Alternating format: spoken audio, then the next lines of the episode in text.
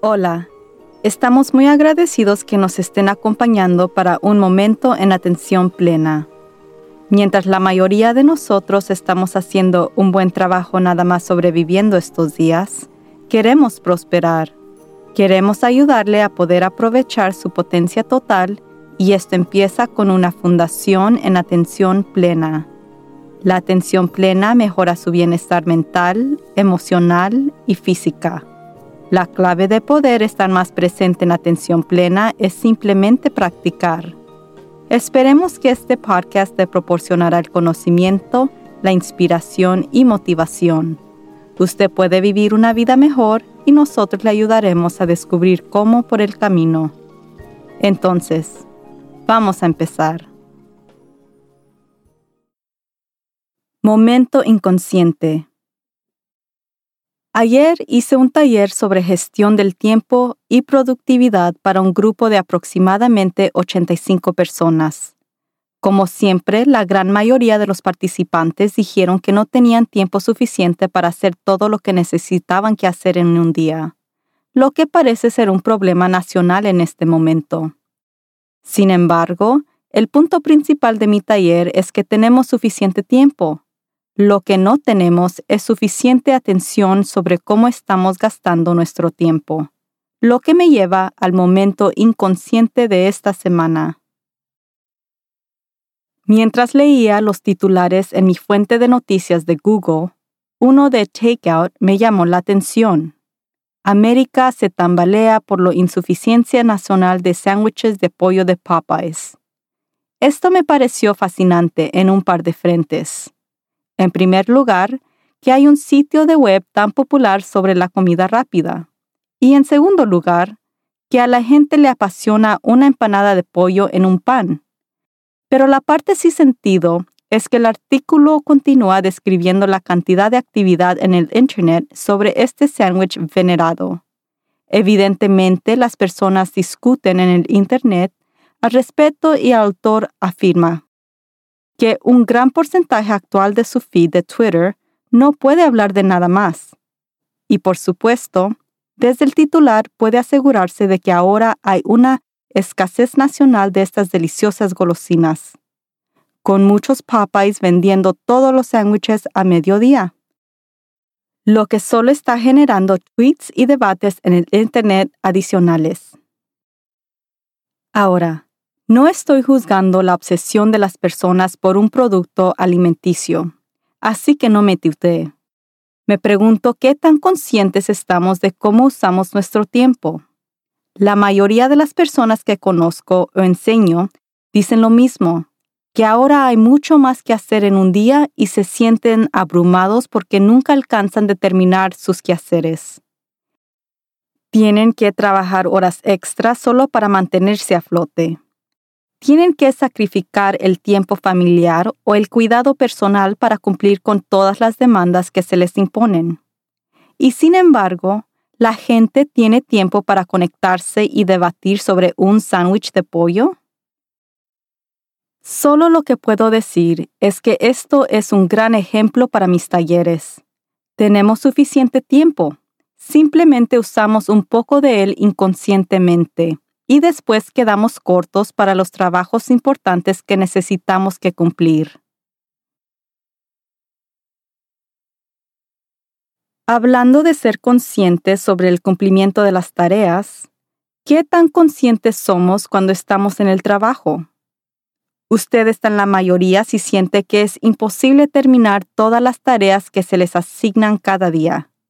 También estaría en la mayoría si siente que los compañeros de trabajo son parte del problema. ¿Alguna vez ha pensado, si tal y tal persona renunciaran, yo sería feliz aquí?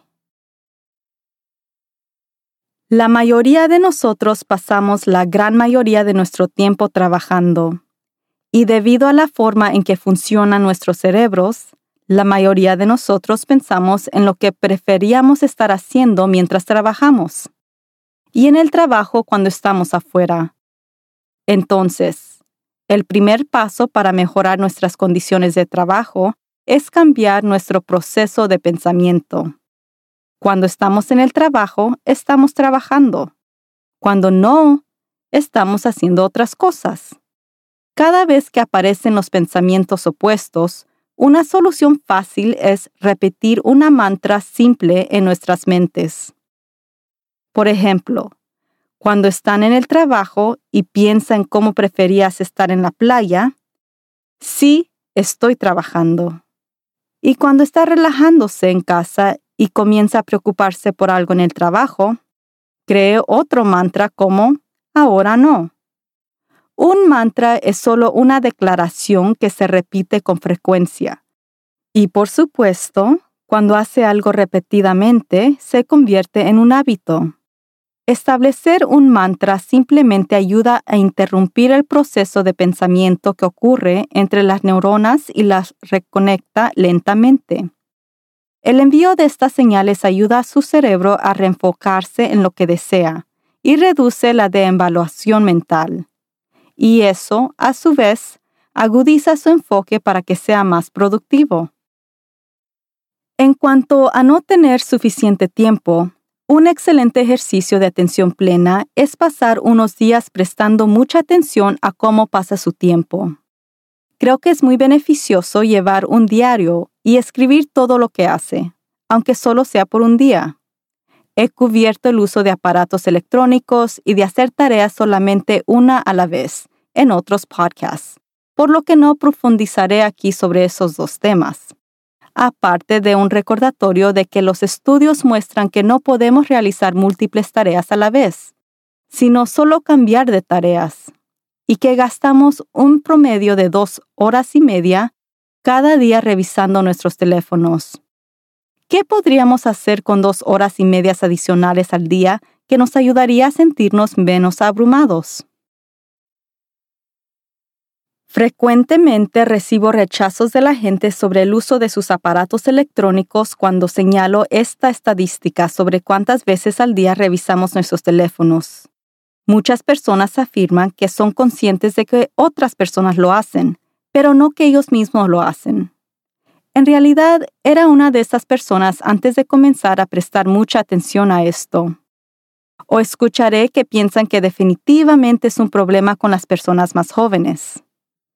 Pero, desafortunadamente, esa es una percepción errónea común. Estos aparatos electrónicos y las aplicaciones en ellos están diseñados específicamente para ser adictivos, independientemente de nuestras edades. Entonces, si cree que no lo hace, le sugiero que pruebe un experimento simple. Coloque una nota adhesiva en la parte posterior del teléfono o en su cubierto. Cada vez que mire el dispositivo, que es el cambio de tarea, o lo levante, marque la nota adhesiva. Al final del día, cuente cuántas veces miró o levantó el teléfono.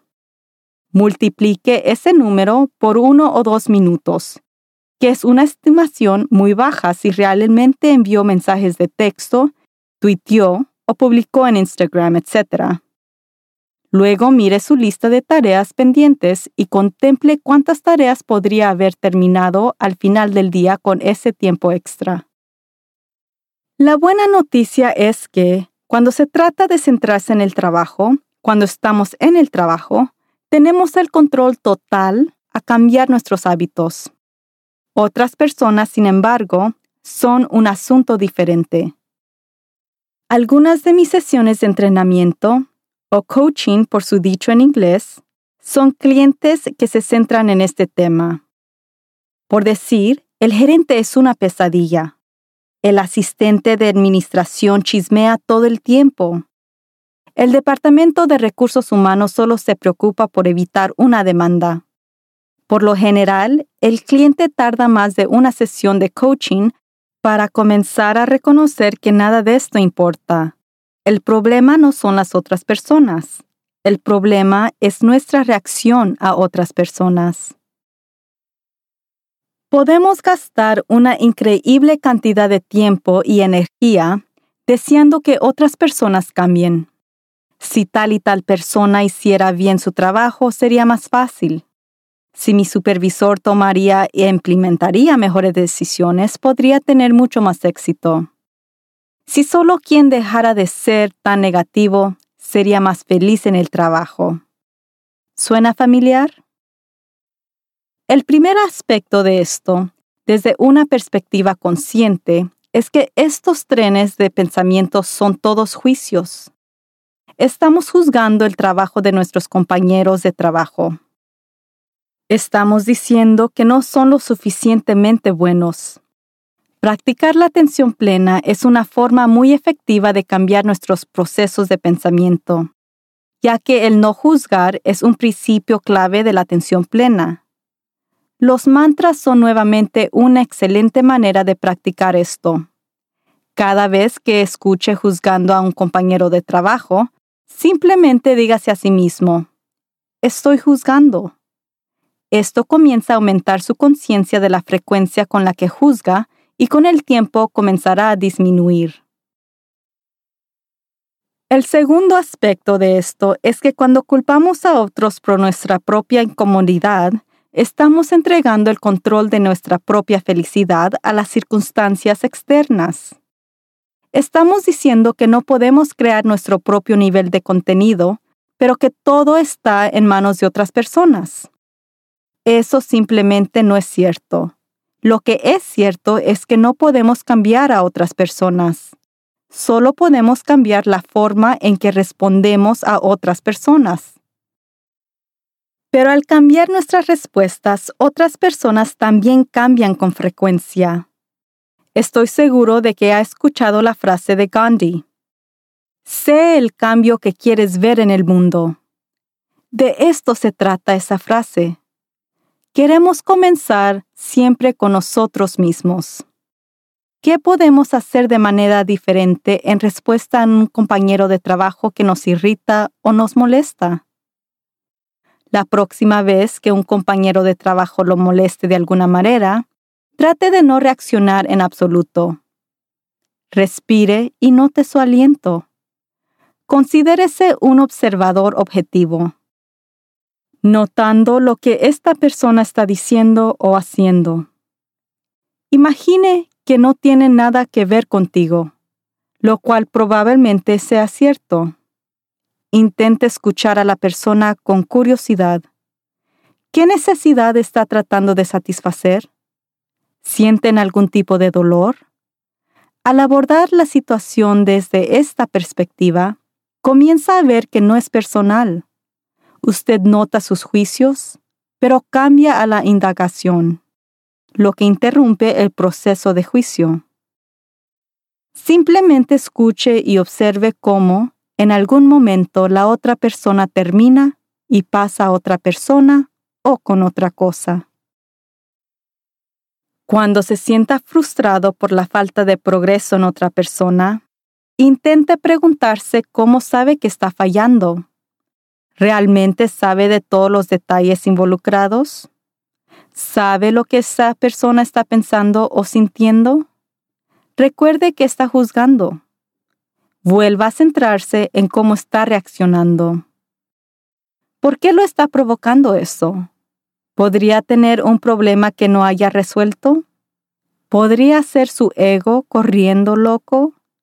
No se trata de juzgarse a sí mismo, sino simplemente de observar que puede tener un problema no resuelto que podría resolver y que, a su vez, reduciría su reactividad sobre lo que está haciendo otra persona. Cuando encuentre comportamientos problemáticos de compañeros de trabajo en general, considere lo que puede aprender de cada situación. Si ciertos comportamientos te irritan, en lugar de juzgar, mire lo que puede aprender de esos comportamientos. La negatividad es muy importante en el lugar de trabajo, por lo que en lugar de desear que otras personas sean más positivas, Considere cómo podría ser más positivo en sus interacciones con esas personas. Experimente con los chismosos.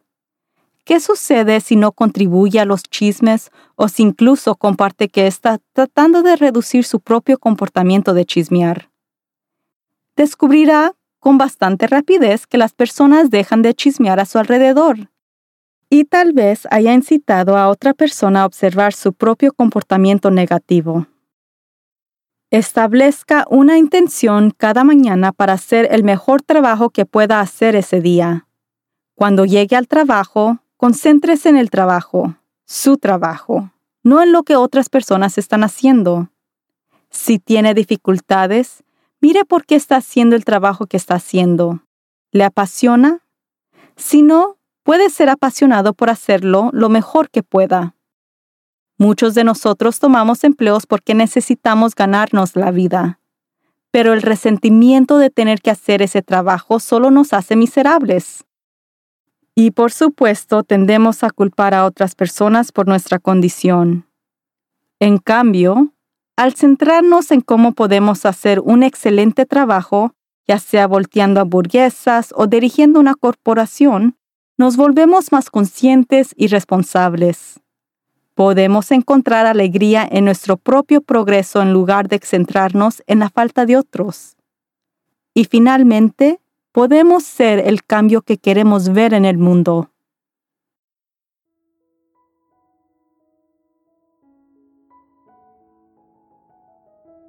Siéntese con la espalda naturalmente recta y los pies planos sobre el piso.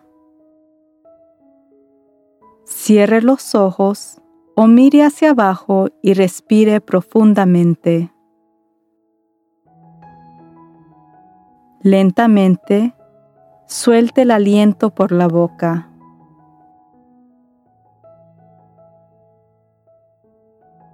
Vamos a respirar contando hasta cuatro, con el último número cambiando cada vez. Respire hacia adentro. Dos, tres, uno. Y hacia afuera. Dos, tres, uno. Hacia adentro. Dos, tres, dos y hacia afuera. Dos, tres, dos. Hacia adentro. Dos, tres, tres. Y hacia afuera. Dos, tres, tres. Hacia adentro. Dos, tres, cuatro. Y hacia afuera. Dos, 3, 4. Continúe respirando hasta la cuenta de 4, cambiando el último número.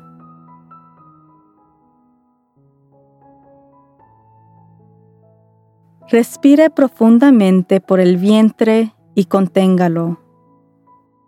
Libere la respiración mientras suspira con alivio. Cada vez que note un comportamiento sin sentido, haga este simple ejercicio de respiración. El conteo evitará que su mente divague y ayudará a mantenerlo enfocado en la respiración. Luego, puede regresar a su trabajo o jugar en un estado mental en atención plena.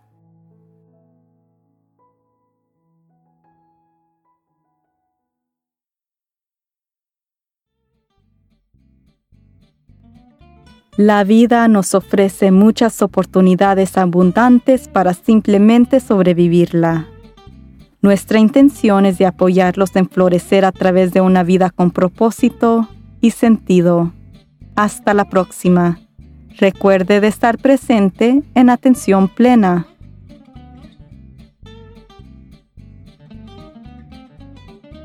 Si tiene preguntas o comentarios, mándenos un mensaje electrónico a info work to live productions. Favor de suscribirse a Un Momento en Atención Plena con Teresa McKee en Apple Podcast, Spotify o sus otros canales favoritos de podcast. También le agradeceríamos si tomara unos segundos para calificar este podcast para que otros puedan encontrarnos y síguenos en las redes sociales en arroba work to live. Teresa McKee presenta y produce Un Momento en Atención Plena. La versión en español es traducida y grabada por Paola Tile. La música del comienzo es Retreat de Jason Farnham. La música al final es Morning Stroll de Josh Kirsch, Media Right Productions. Y la música para la meditación es Angel's Dream por Akash Gandhi. Este podcast es producido por Work to Live Productions. Gracias por sintonizar.